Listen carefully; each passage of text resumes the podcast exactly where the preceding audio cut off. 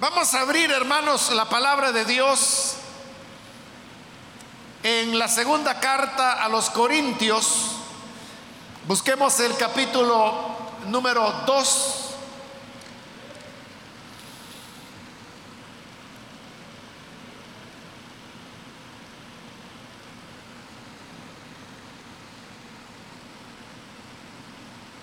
Dice entonces la palabra de Dios en segunda de Corintios capítulo 2 versículo 1 en adelante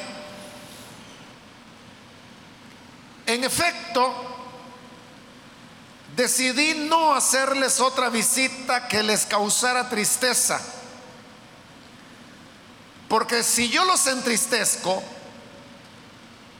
¿Quién me brindará alegría sino aquel a quien yo haya entristecido? Les escribí como lo hice para que al llegar yo, los que debían alegrarme no me causaran tristeza. Estaba confiado de que todos ustedes harían suya mi alegría les escribí con gran tristeza y angustia de corazón y con muchas lágrimas, no para entristecerlos, sino para darles a conocer la profundidad del amor que les tengo. Si alguno ha causado tristeza, no me la ha causado solo a mí hasta cierto punto y lo digo para no exagerar. Se la ha causado a todos ustedes. Para Él es suficiente el castigo que le impuso la mayoría. Más bien, deberían perdonarlo y consolarlo para que no sea consumido por la excesiva tristeza por eso les ruego que reafirmen su amor hacia Él. Con este propósito les escribí para ver si pasan la prueba de la completa obediencia. A quien ustedes perdonen, yo también lo perdono. De hecho, si había algo que perdonar, lo he perdonado por consideración a ustedes en presencia de Cristo, para que Satanás no se aproveche de nosotros, pues no ignoramos sus artimañas. Ahora bien, cuando llegué a Troas para predicar el Evangelio de Cristo, descubrí que el Señor me había abierto las puertas Aún así, me sentí intranquilo por no haber encontrado allí a mi hermano Tito, por lo cual me despedí de ellos y me fui a Macedonia. Hasta ahí vamos a dejar la lectura. Hermanos, pueden tomar sus asientos, por favor.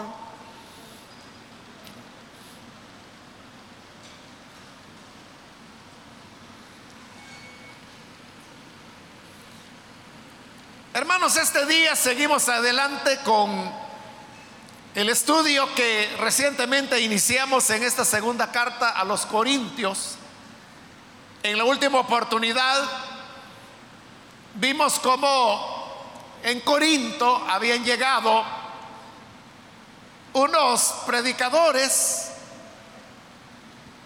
que se hacían pasar como grandes en el Señor, incluso que tenían más importancia que el apóstol Pablo, y por esa razón lo despreciaban, lo rechazaban, y esto había provocado una inconformidad dentro de la iglesia de los Corintios.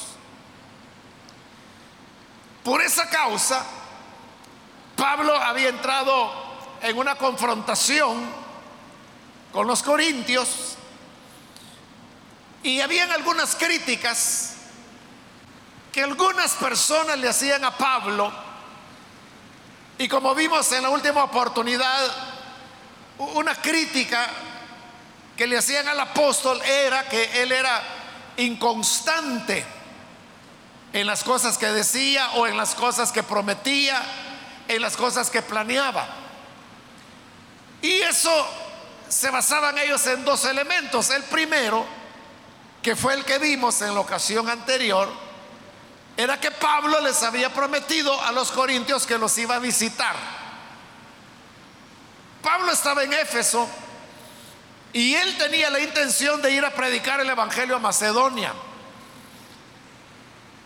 Y Macedonia, para llegar a Macedonia desde Éfeso, Pablo tenía que pasar por Corinto. Entonces le dijo, voy a visitarlo doblemente cuando vaya hacia Macedonia y cuando venga de regreso de Macedonia hacia Éfeso, lo volveré a ver. Pero resulta que de esa doble visita prometida, Pablo no, no fue, no, no, no, no hizo ninguna de las dos visitas.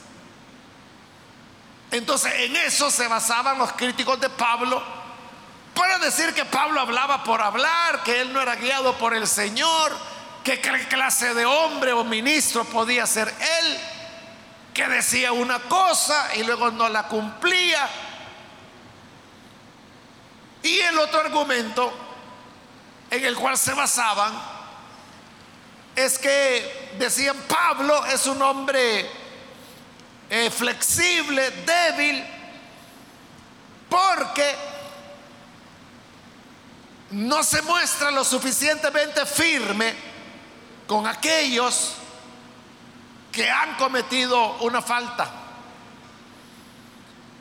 Estos dos elementos son los que Pablo está tratando en la parte final del capítulo 1 y la primera parte del capítulo 2 que hoy acabamos de leer. Con relación a la primera acusación de que Pablo les había ofrecido visitarlos y que luego ya no fue, Pablo les explica que, que no es, como sus críticos decían, que él fuera informal o que no dependía del Señor para tomar sus decisiones. O que por un rato decía que sí, luego decía que no, luego volvía a decir que sí. Pablo dice, no, no es por ninguna de esas razones.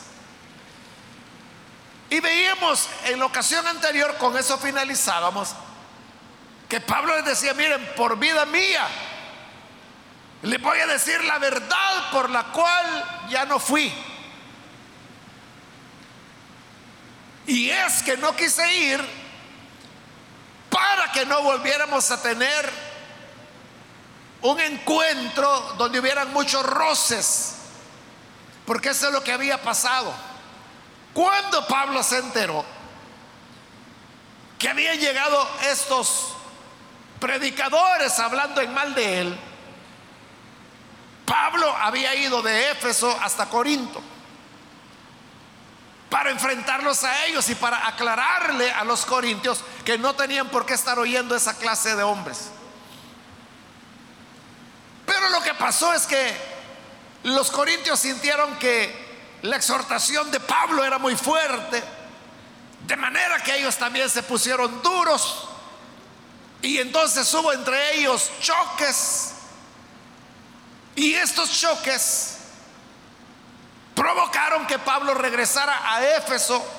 Y Pablo regresó con ese sabor amargo de que en lugar de reconciliar las cosas como él quería, lo que había ocurrido es que se habían puesto peor. Pero él ya les había dado la promesa que los iba a visitar de nuevo. Por eso es que reflexionándolo, él dice que mejor decidió no ir. Porque al no ir,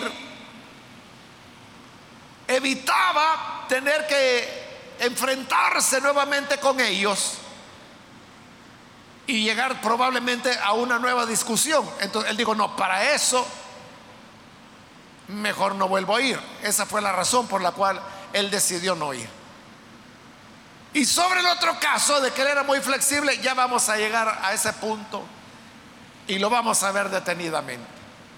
Entonces Pablo les está diciendo, hermanos, no es que yo diga una cosa y luego haga la contraria.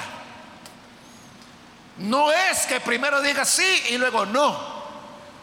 No es de que yo cuando hablo, hablo sin la sabiduría de Dios. Al contrario, era por la sabiduría de Dios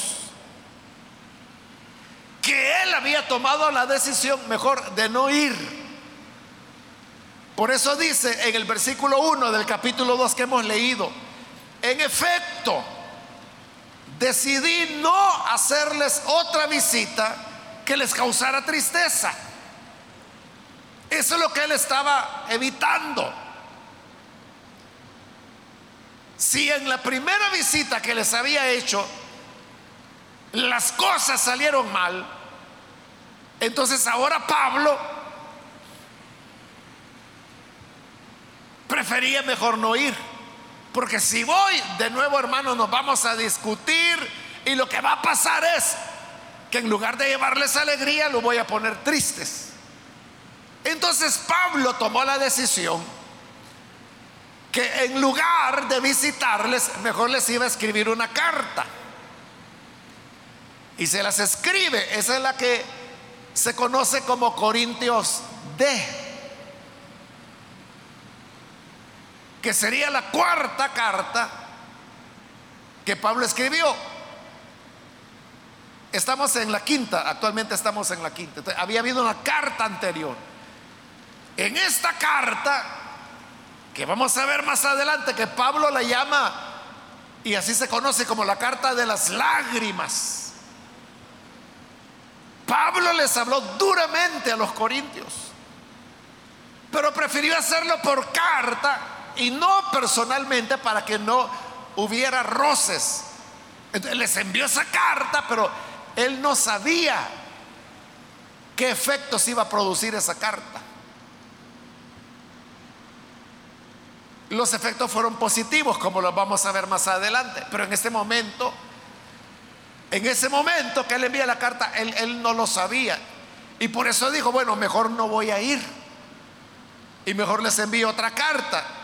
Y como decidió no ir, por eso hoy está diciendo en ese versículo 1, decidí no hacerles otra visita que les causara tristeza, como había sido la anterior.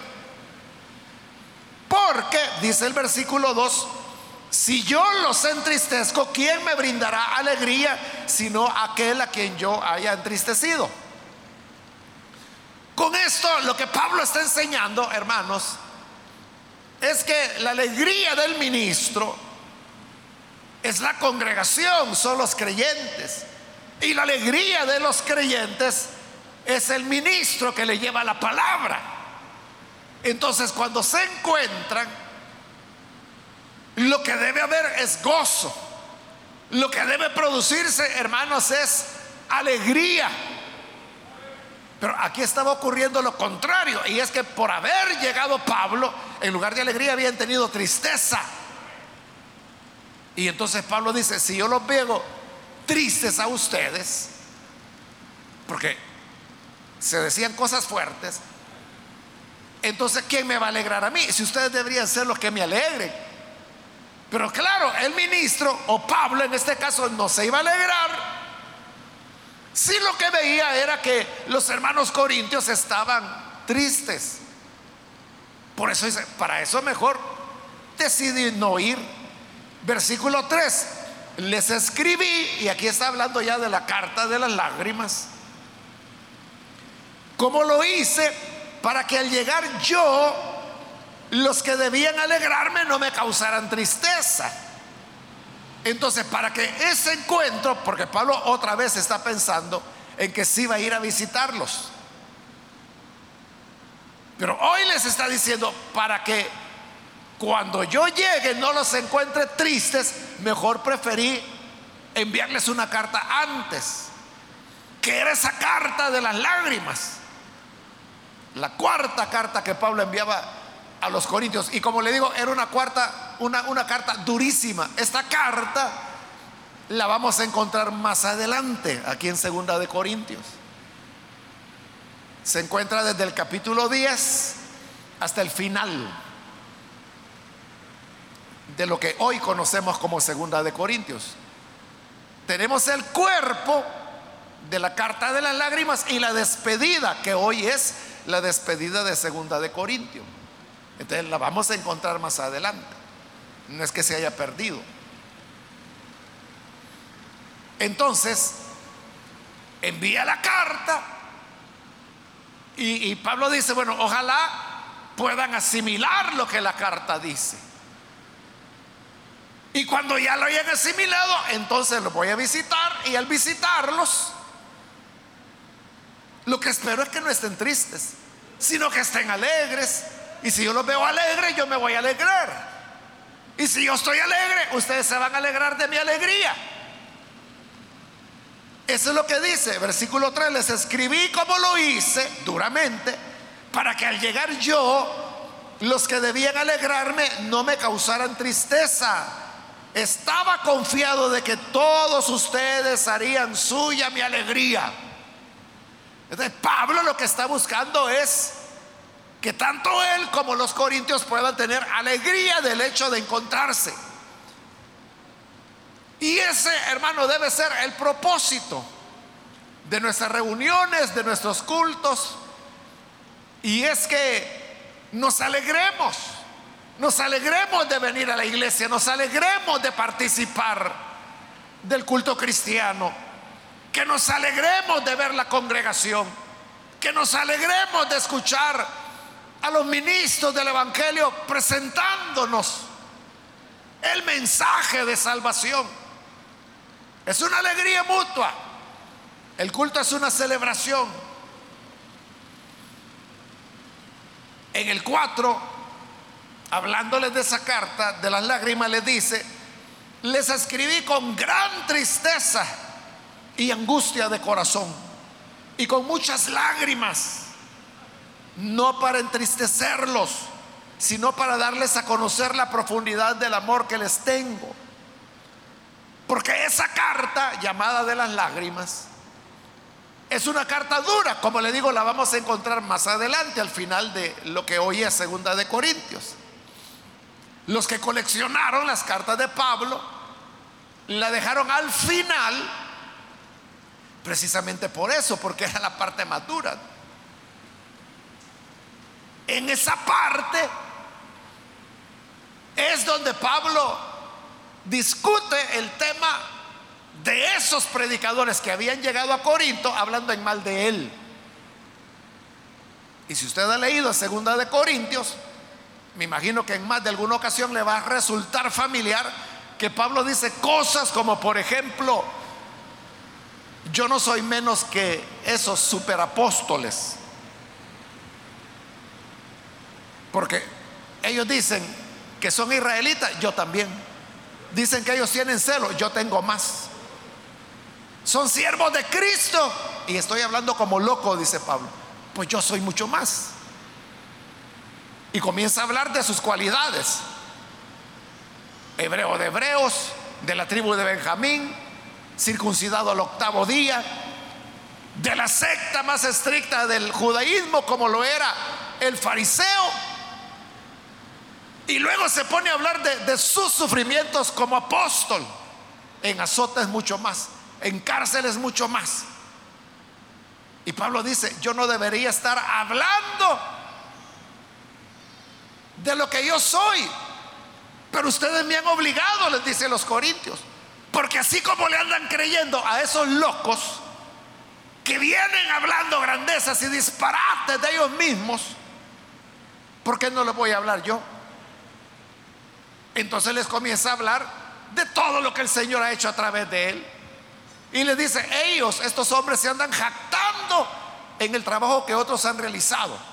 Pero yo, dice Pablo, nunca me fui a trabajar donde otro hubiera puesto ya el fundamento. Mi norma de trabajo es ir donde Cristo nunca ha sido anunciado. Entonces, en ayunos más abundantes que los de ellos en naufragios, en cárceles, en prisiones. Tres veces me han azotado con vara. Y todo esto, como que si fuera poco, dice, sin mencionar la extraordinaria potencia de Dios que actúa a través de mí en milagros, en señales, en maravillas. Y para poner la cereza del pastel les dice, y también quiero decirles, que hace 14 años, no lo sé si en el cuerpo o fuera del cuerpo, pero fui tomado y llevado al tercer cielo, al paraíso, donde oí y vi cosas que son impronunciables, no se pueden describir con palabras. Entonces, de ese hombre, dice, me voy a jactar, de ese hombre me voy a sentir orgulloso, que es el mismo. Y luego les dice, vergüenza les debería dar. Que ustedes andan alabando a otros que no son más que mentirosos, charlatanes. Y por eso termina la carta diciendo, ya voy a llegar. Y voy a llegar, dice, no a oír las palabras. Quiero ver el poder. Porque esto no se trata de quién habla más, quién tiene más lengua. Aquí se trata de que quién es a quien Dios usa con su poder. Entonces, y luego Pablo dice, miren, disculpen hermanos, pero yo no tenía que haber dicho esto. Yo no tenía que haberme jactado, pero ustedes me han obligado. A esa es la carta de las lágrimas. Entonces puede ver que es una carta muy firme, muy dura. Y de esa carta es que hoy Pablo está hablando ahí en el versículo 4. Cuando le dice, le escribí con mucha tristeza, angustia de corazón, con muchas lágrimas. Y no lo hice por dañarlos. No lo hice para entristecerles, sino para darles a conocer la profundidad del amor que les tengo. Entonces Pablo dice, lo que dije, y si les hablé firmemente, es porque mi amor por ustedes es un amor profundo. Entonces cualquiera le podía decir, bueno, pero si por amor nos dice eso, por favor no nos ames mucho. Pero eso recuerda, hermanos, las palabras que la escritura dice con respecto a Dios. Cuando la escritura afirma que Dios al hijo que ama, lo corrige. Es lo que está haciendo Pablo un padre, una madre de familia, cuando le llama la atención a su hijo o a su hija porque anda haciendo algo malo, no lo hace porque lo odie. Es lo contrario, lo hace porque le ama. Si no le amara, no le importara. Y diría, bueno, ahí, si se hace vago, que se hace vaga. Si esta muchachita se hace de la calle, que se hace de la calle. Entonces, eso no es amor. Entonces Pablo dice, no lo hice por entristecerlos, por humillarlos o por decirles cosas como las que había escrito, lo hice para darles a conocer la profundidad del amor que les tengo. Entonces ahí Pablo ha terminado ya el tema de, de por qué no fue. El resumen es, no fue para no poder, para no tener otro choque con los corintios. Por eso prefirió enviar la carta de las lágrimas. Pero como le digo, Pablo no sabía cómo los corintios iban a reaccionar frente a esa carta dura. Pero lo dejamos ahí en pausa porque hasta ahí llega Pablo. Y luego comienza a desarrollar el otro tema. Que es, hermanos, acerca de un hombre, un hermano que era miembro de la iglesia de Corinto y que había cometido un pecado y que por eso la iglesia de Corinto lo había disciplinado.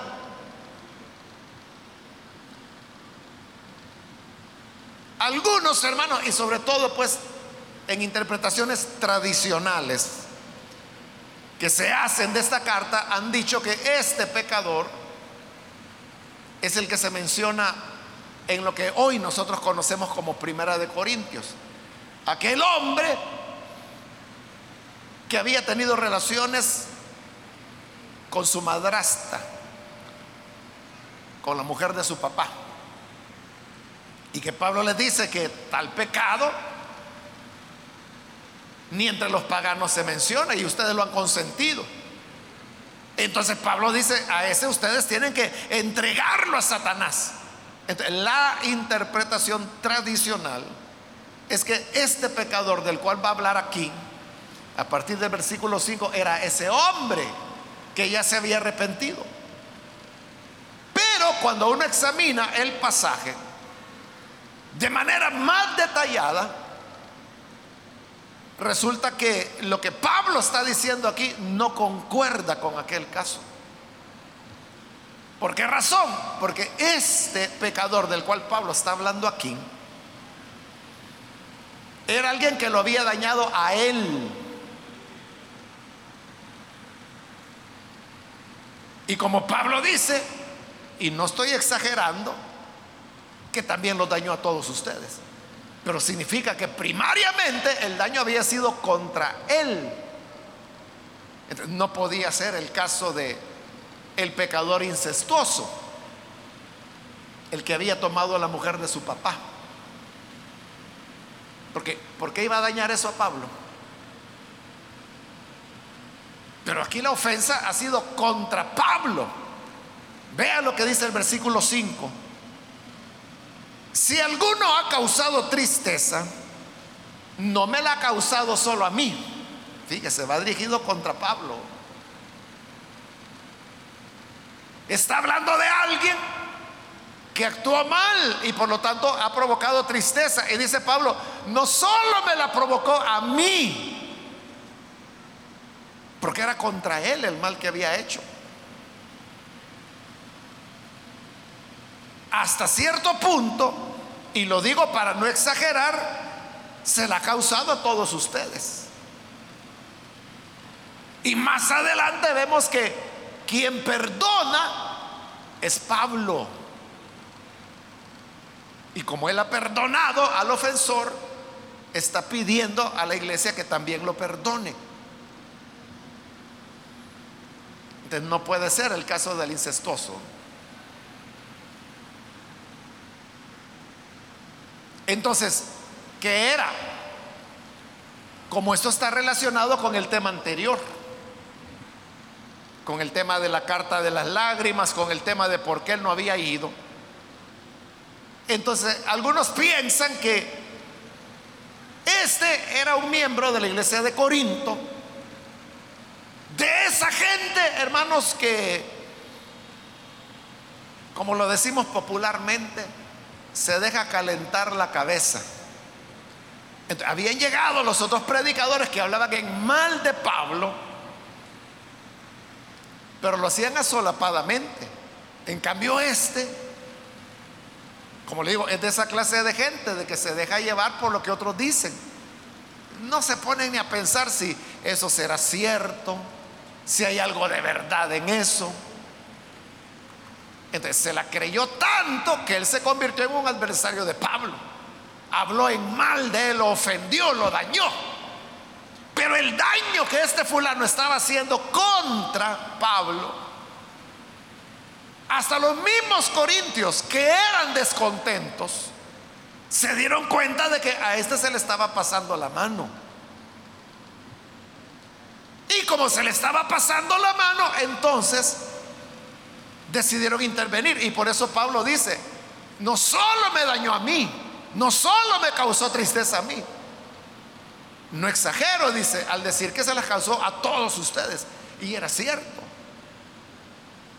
Porque el ataque había sido contra Pablo, poniendo en duda su ministerio, poniendo en duda su integridad, poniendo en duda su palabra, poniendo en duda incluso el evangelio que predicaba. Pero eso hasta la iglesia de los Corintios, que no estaban tan felices con Pablo, hasta ellos se dieron cuenta que a este se le estaba pasando la mano. Entonces, ¿qué hicieron? Pararlo y llamarle la atención. Versículo 6 dice, para él es suficiente el castigo que le impuso a la mayoría. Es decir, la mayoría de los hermanos de Corinto dijeron, no, este ya se pasó demasiado. E, eso, eso ya no es una actitud cristiana. Entonces lo pararon y dice que le establecieron un castigo, lo que nosotros llamamos una disciplina. ¿Cuál habrá sido la disciplina? Pues Pablo no lo dice y realmente no importa cuál haya sido. El hecho es que la iglesia, por mayoría, dice Pablo, o sea, habían otros que no, otros que decían, ese sí, no tiene pelos en la lengua, ese sí que habla la verdad. Y eran locuras las que estaba diciendo. Pero la mayoría sabían que este estaba hablando disparates, que estaba causando un irrespeto hacia el hombre de Dios y por lo tanto había que ponerle freno. Y se lo pusieron y lo castigaron. Entonces Pablo dice, bueno, ustedes ya lo corrigieron. Que le baste con eso. Es decir, con el hecho de que ustedes lo castigaron, lo pusieron en disciplina, él se va a dar cuenta de que se extralimitó.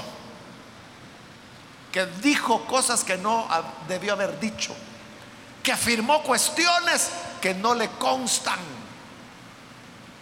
Y era del hombre de Dios que estaba hablando. Entonces dice Pablo, como ustedes ya lo castigaron, eso es suficiente. Quizás esperaban que Pablo dijera, bueno, ¿y ahora qué hacemos?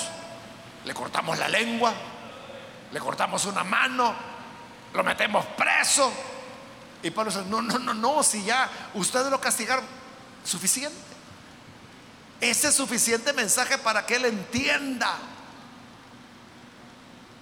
que baste, que baste, dijo Pablo, esa, ese castigo que hizo la mayoría.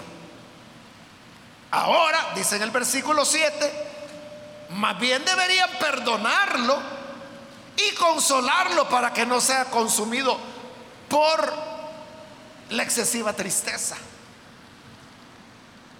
como le habían llamado la atención y lo habían castigado, este hombre se dio cuenta de su error. Y al darse cuenta que él, por bocón, había andado diciendo cosas que no le constaban, había hablado en contra del siervo de Dios. Entonces eso le dio mucha tristeza. Porque la iglesia lo había disciplinado, lo había castigado. Él estaba triste, lamentaba haber cometido esa falta, esa falta de respeto hacia el apóstol Pablo. Entonces Pablo dice, miren, hoy lo que deben hacer es perdonarlo. Porque si no le dan el perdón, este hombre se nos va a morir de tristeza. Y eso, hermanos, es bien importante entenderlo. Porque entonces significa que Toda disciplina, como la llamamos nosotros, no debe tener como finalidad destruir a una persona o humillarla excesivamente. El propósito de una disciplina es buscar la restauración, es buscar que la persona reconozca su falta y reconociendo su falta, que reciba el perdón. Pero usted sabe que hay personas crueles. Y no solamente disciplinan a las personas, sino que las humillan. Incluso dicen públicamente lo que esa persona ha hecho. Y dicen, por allí hay una persona que la estoy viendo, pero no quiero decir su nombre, pero anda vestido así y asá. Ese es un lenguón, ese es un hablador. lo humillaban públicamente. Eso es lo que no hay que hacer. Como Pablo mismo lo dice en su carta a los Gálatas, cuando habla de los que han cometido una falta, dice allá en el capítulo 6 de Gálatas, restáurenlo. No dice húndanlo. No dice al árbol caído háganlo leña. No dice eso. Dice restáurenlo con espíritu de mansedumbre con mucho respeto. Hay que tener mucho tacto. Y dice Pablo esto bien importante. Considerándote a ti mismo. No vaya a ser que luego seas tú el tentado y te veas en esa situación. Porque así es Dios, hermano. Usted sabe que el universo se mueve sobre un principio que nadie puede alterar. Y ese principio dice que todo lo que el hombre siembra, lo cosecha. Lo que una persona hace, lo recibe. Entonces, cuando uno es cruel en juzgar al otro, ahorita que estoy diciendo esto, hermano, me pasan por la mente rostros de personas que hicieron exactamente eso. Recuerdo a alguien hace años ya, hermano, que era implacable con la gente. No dejaba pasar ni una, cosas en las cuales no tenía nada que ver con él. Y sabe, era alguien que no olvidaba, pero lo que no olvidaba era las fallas que otra persona había tenido. Tenía una memoria prodigiosa. Lástima que lo usaba para eso. Entonces, cuando había que hundir a alguien, yo recuerdo que él comenzaba y decía, yo me acuerdo que hace 25 años este hermanito tal cosa y comenzaba a sacar todo el currículo de esa persona para demostrar que no merecía nada. Y eso lo hizo con uno, con dos, con tres, lo hizo varias veces. Y como le digo, a mí me sorprendía la retentiva que él tenía para recordar cada... Y, y, era cierto, porque yo sabía algunas de esas cosas. Y cuando él las mencionaba, yo ya ni me acordaba, pero cuando él lo mencionaba, ah, es cierto, me hacía sentido a mí. Y yo decía, es cierto. Pero él tenía esa capacidad de, retener, pero como le digo, con el propósito de, de que esas personas fueran desechadas, porque no servían. Así era él, hasta que en una ocasión llegó una joven pidió hablar conmigo, yo la recibí. Y entonces vino y me dijo, mire, yo vengo porque aquí en la iglesia, y era un hermano que tenía un privilegio importante aquí en la iglesia. Me dijo, porque este hermano aquí en la iglesia tiene este rol. Pero ha pasado esto, esto y esto. Y comenzó a contarme cómo él la acosaba. Y este otro hermano era casado, tenía su familia, sus hijos. Entonces cuando ella me dijo eso, yo le dije, ¿estás segura que es él? Sí, me dijo.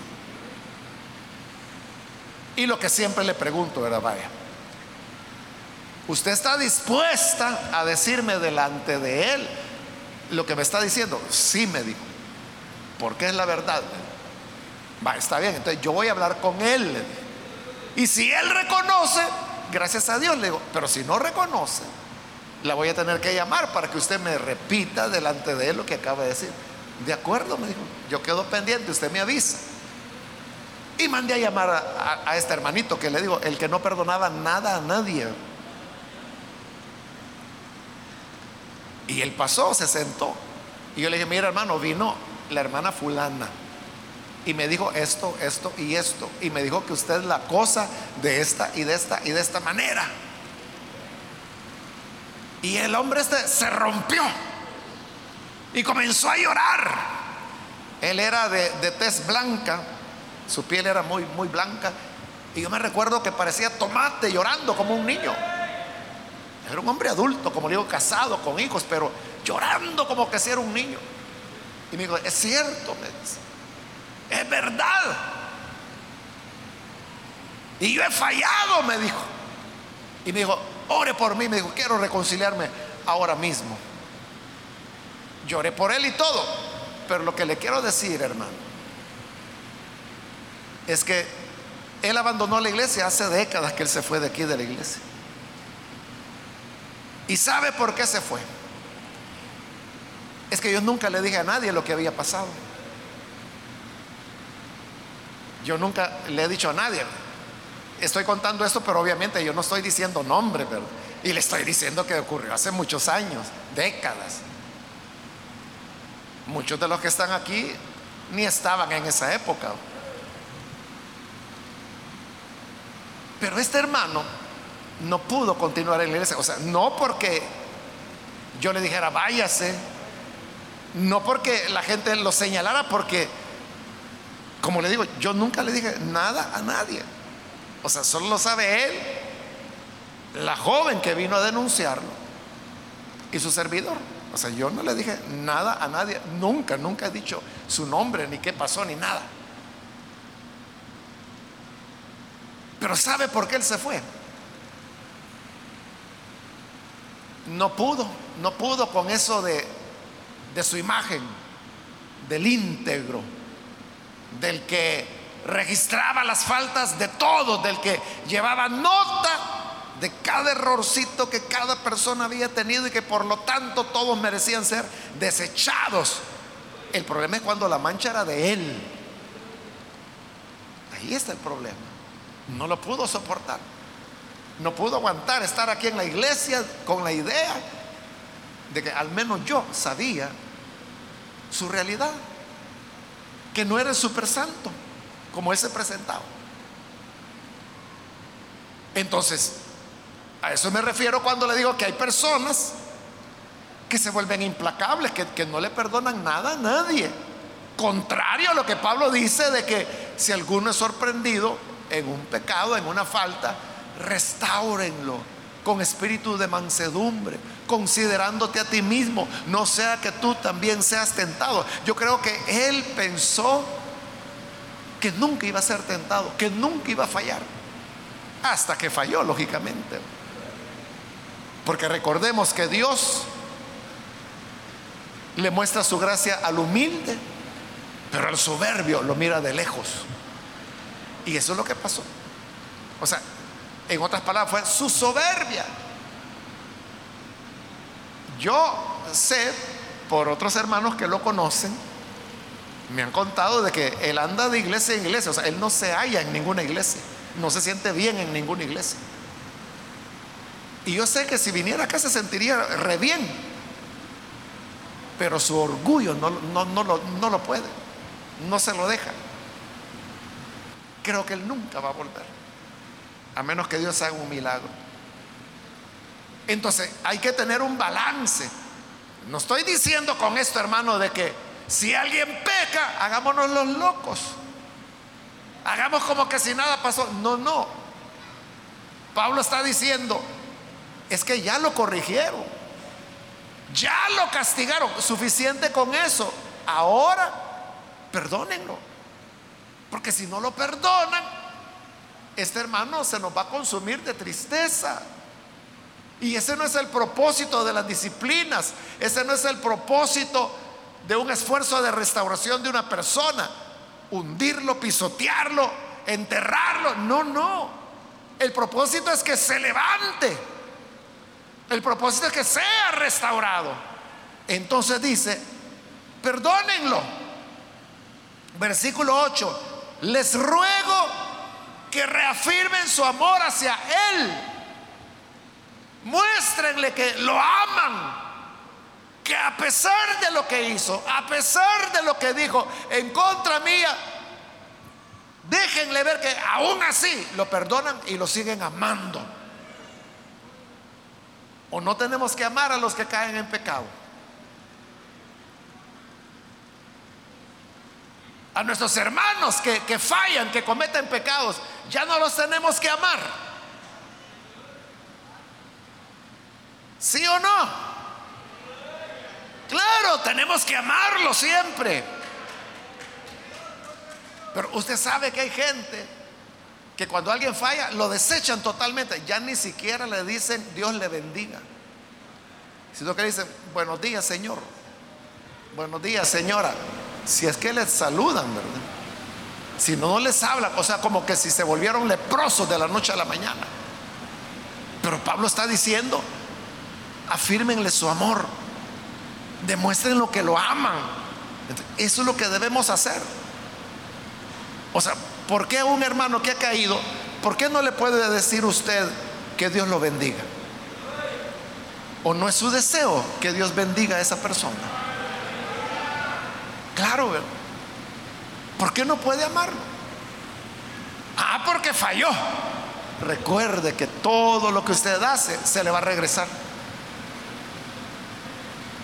mañana puede ser usted. Y cuando le toque a usted, usted va a querer que le digan, salud pues. Que ya no le digan Dios le bendiga, hermano. No, salud pues, que le vaya bien, don. Adiós, Señor. Adiós, muchacha. O sea, ya no les pueden decir hermanas. Pablo dice, afirmen su amor hacia Él. Versículo 9. Con este propósito les escribí para ver si pasan la prueba de la completa obediencia. Entonces dice, hoy voy a ver si de verdad ustedes son obedientes.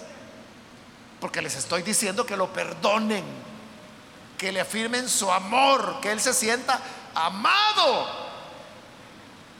Allí, hermanos, es donde se prueba la obediencia al Evangelio. La obediencia no es en las cosas que a nosotros nos gusta obedecer, sino que en aquello que el Evangelio nos pide. Versículo 10.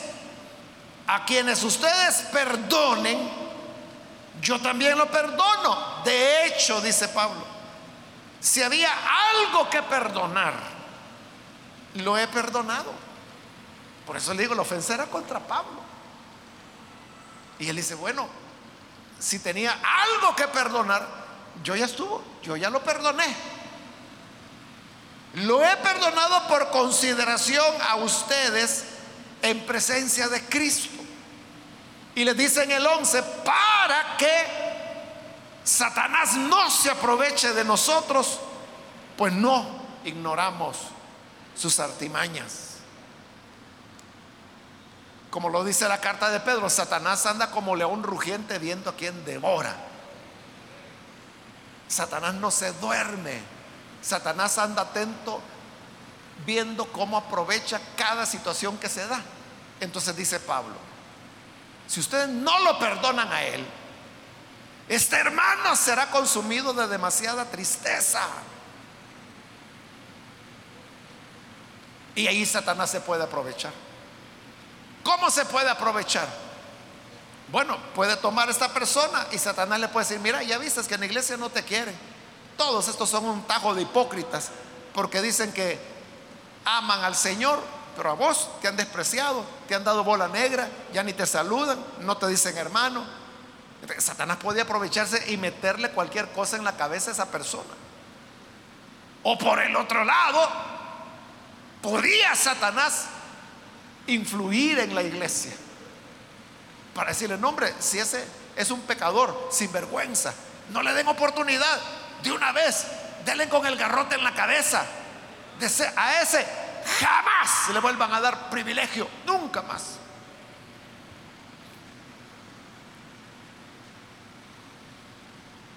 Entonces, cuando ocurren esas cosas, hermano, Satanás está ahí para aprovechar. Otros podrán decir, es que lo están tratando injustamente. Demasiado castigo. Entonces lo que vamos a hacer es, vámonos mejor y hagamos otra iglesia donde verdaderamente hay amor. Entonces se van por allá, abren otra iglesia y le ponen de nombre el amor de Dios. Porque ahí sí van a amar a todos. Satanás aprovechó la situación. Entonces, las disciplinas, las correcciones, nunca tienen que humillar a las personas. Por eso, hermanos, es que se recuerda en la ley de Moisés, habían ciertas faltas que el castigo eran azotes. Entonces dependía de la falta, ¿verdad? Si era una falta leve, a una persona le podían dar tres, cuatro azotes. Si era un poco más considerable, 10, 15 azotes. Si ya era una falta seria, 20 azotes. Si era una falta muy grave, 30, 35 azotes. Y si era ya una cosa de extrema gravedad, el Señor dijo 40. Y no se podían dar más. Los romanos, hermanos, podían dar 100, 200, 300, 400 azotes hasta que muriera la persona. No importaba. Pero la ley de Moisés decía, no más de 40. 40 era lo máximo. Y por eso es que los judíos, para no sobrepasar por accidente, es que establecieron que la pena máxima era 40 menos 1, es decir, 39 azotes. Pero ¿por qué causa el Señor le dijo a Moisés que no podían ser más de 40 azotes? Le dijo para que no vayan a humillar a la persona. Porque una cosa es corregir, otra cosa es humillar. Humillar es cuando ya hay un irrespeto a la persona. Cuando la, dignidad de la persona ya, ya no es considerada, se le trata como un animal, como una como un objeto, ya no como ser humano. Eso no puede ser. Dios puso límite. Y es lo que Pablo está diciendo. Ya lo castigaron y la mayoría lo hizo, ya la mayoría lo corrigió. Entonces, con eso es suficiente, hermanos. Yo de mi parte ya lo perdoné. Entonces, si yo lo perdoné, perdónenlo ustedes. Y así evitamos que Satanás vaya a ganar ventaja, porque sabemos que este solo anda viendo qué picardía hace. Ahí Pablo, hermanos, ha terminado ya el segundo punto. Este es el punto, la segunda acusación que le hacían de que él era un hombre flexible. Porque al que lo había ofendido, Pablo está pidiendo para él consideración. Pero Pablo está explicando por qué. No es que sea flexible. Lo que él está diciendo es, es para que no le demos lugar a Satanás y para no echar a perder esa persona. Porque no se trata de destruir las personas, se trata de edificarlas y ayudarlas a que todos sigamos caminando. Si alguien se desliza, hay que levantarlo. Si otro tropieza, hay que echarle la mano. Si otro ya no tiene fuerzas para continuar, hermanos, aunque sea en hombros, pero no lo dejemos. Eso es lo que Pablo está diciendo.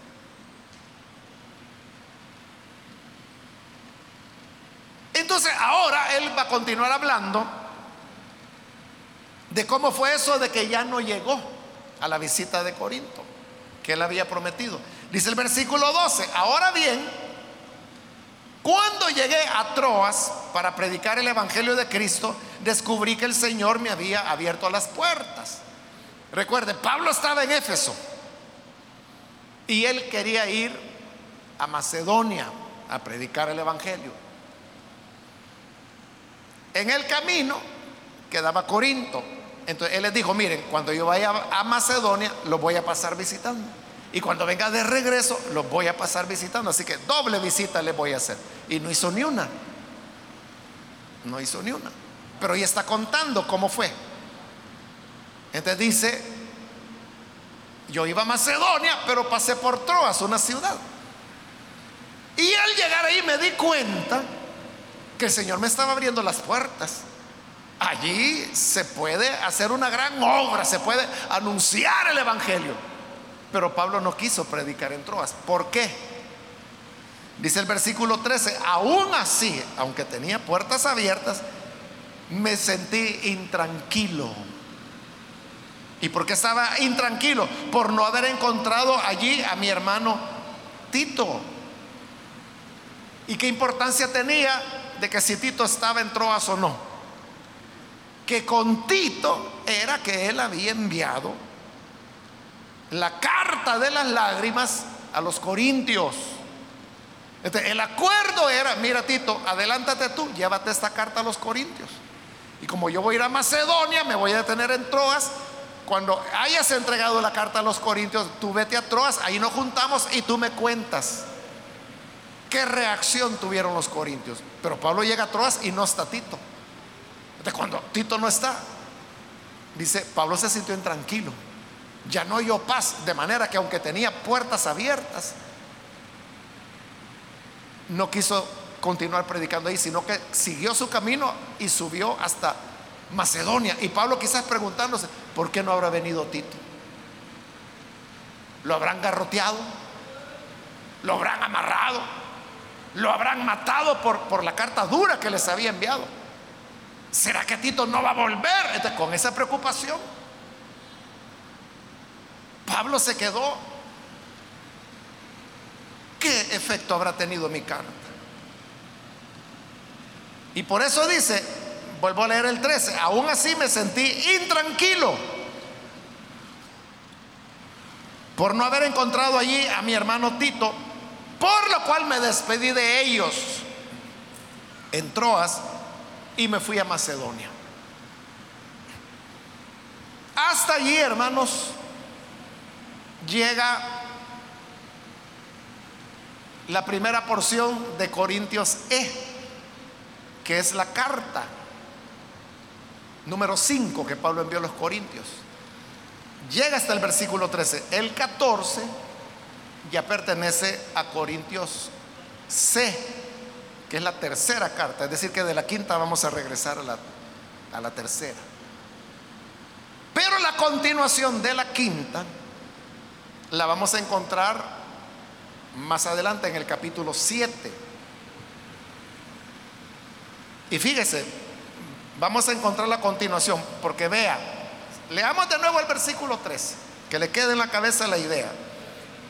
Aún así, dice Pablo, me sentí intranquilo por no haber encontrado a mi hermano Tito, por lo cual me despedí de ellos y me fui a Macedonia.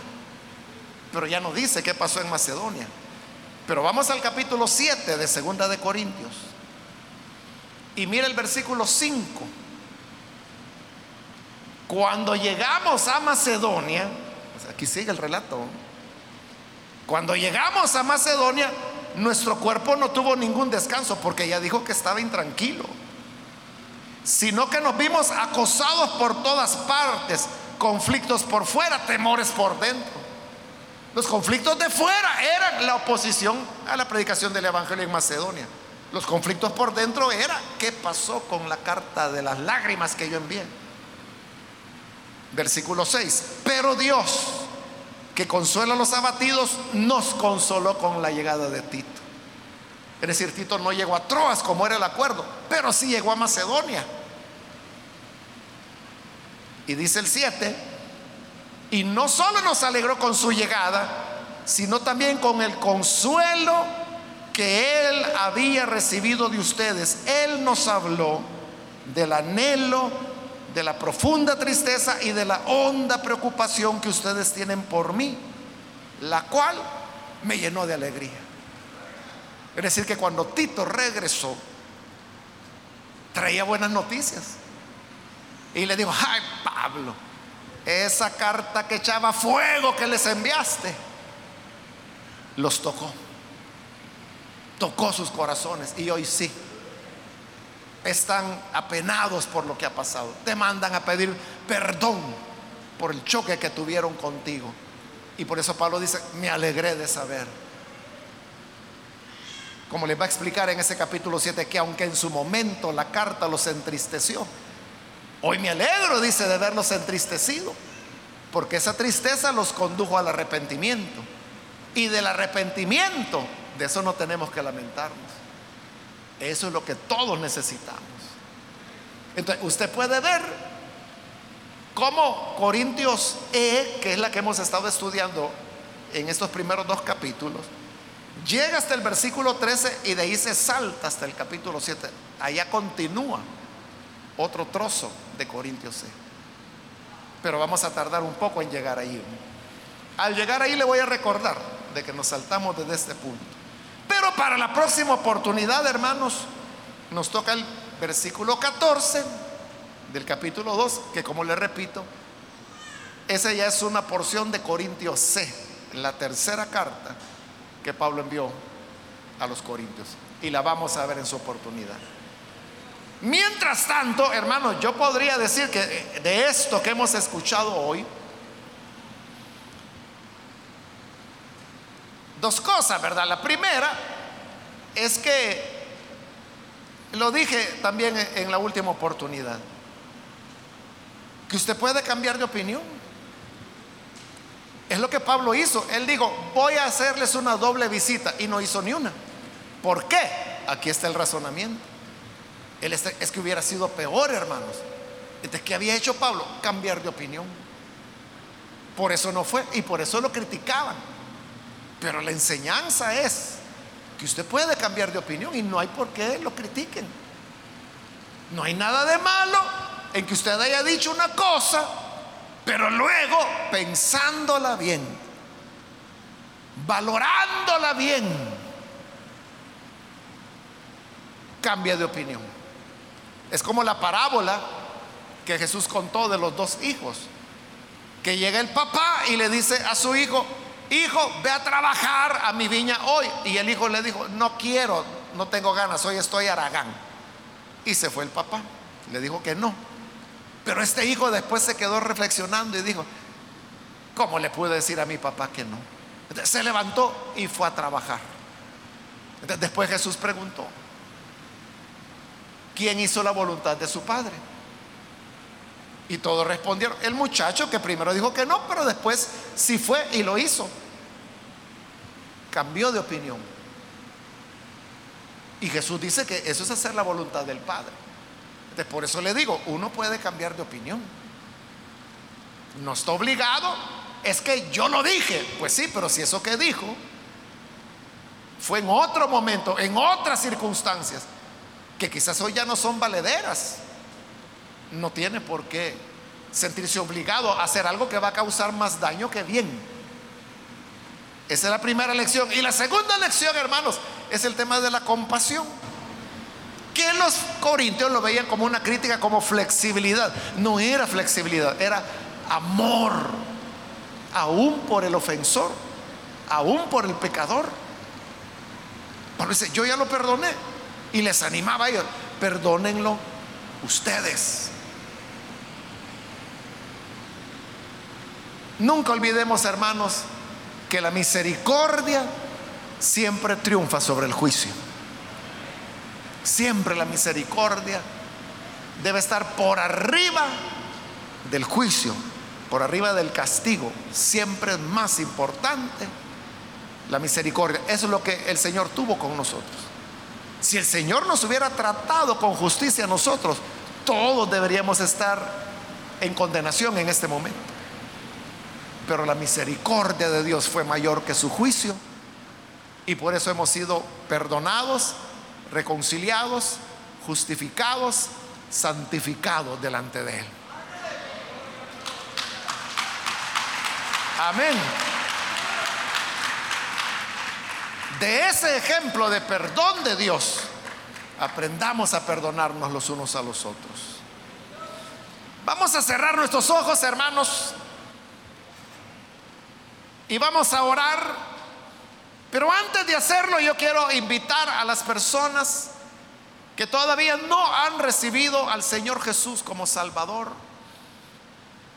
Pero si usted ha escuchado hoy la palabra, se habrá dado cuenta que Dios es un Dios de misericordia. La Biblia dice que Él no nos paga según nuestras obras, según lo que merecemos. No, sino que Él nos trata según sus muchas misericordias. Yo quiero invitar entonces si hay algún amigo o amiga que por primera vez necesita recibir al Señor Jesús como Salvador. Yo le invito para que ahí en el lugar donde usted está, póngase en pie. Si desea recibir a Jesús, y nosotros vamos a orar por usted cualquier amigo o amiga que hoy necesita recibir a Jesús como Salvador, póngase en pie. Venga al Salvador, vamos a orar. Es el momento para venir, para hacerlo. Hay alguien que necesita recibir a Jesús, póngase en pie. Lo que Él nos ofrece es el perdón, es la reconciliación es la vida. Necesita reconciliarse con Dios. Póngase en pie. Reciba la misericordia de Dios. sus brazos están abiertos. Venga hoy, póngase en pie, crea en Jesús y vamos a orar por usted. Es el momento de hacerlo. ¿Hay alguna persona que lo hace?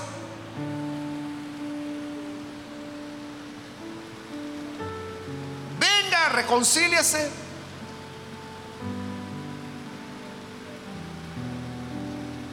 También quiero invitar si hay algún hermano que se ha alejado del Señor. Puede ser que haya otros que, que ya no lo saludan, como dijimos, que ya ni le dicen hermano. Pero una cosa tiene que tener muy en claro, y es que el Señor no desecha para siempre. El Señor no lo ha desechado. Y por eso es que Él lo está llamando hoy para recomenzar. Si usted se va a reconciliar, póngase en pie también. Hermano, reconcíliese. Hermana, reconcíliese. Póngase en pie. Vamos a orar. Es el momento de hacerlo.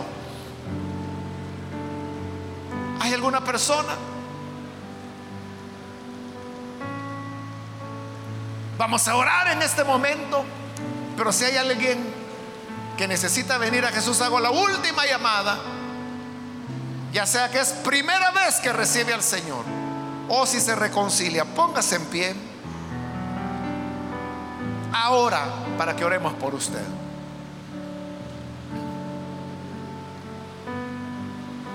A usted que nos ve por televisión, le invito para que pueda recibir al Señor como Salvador.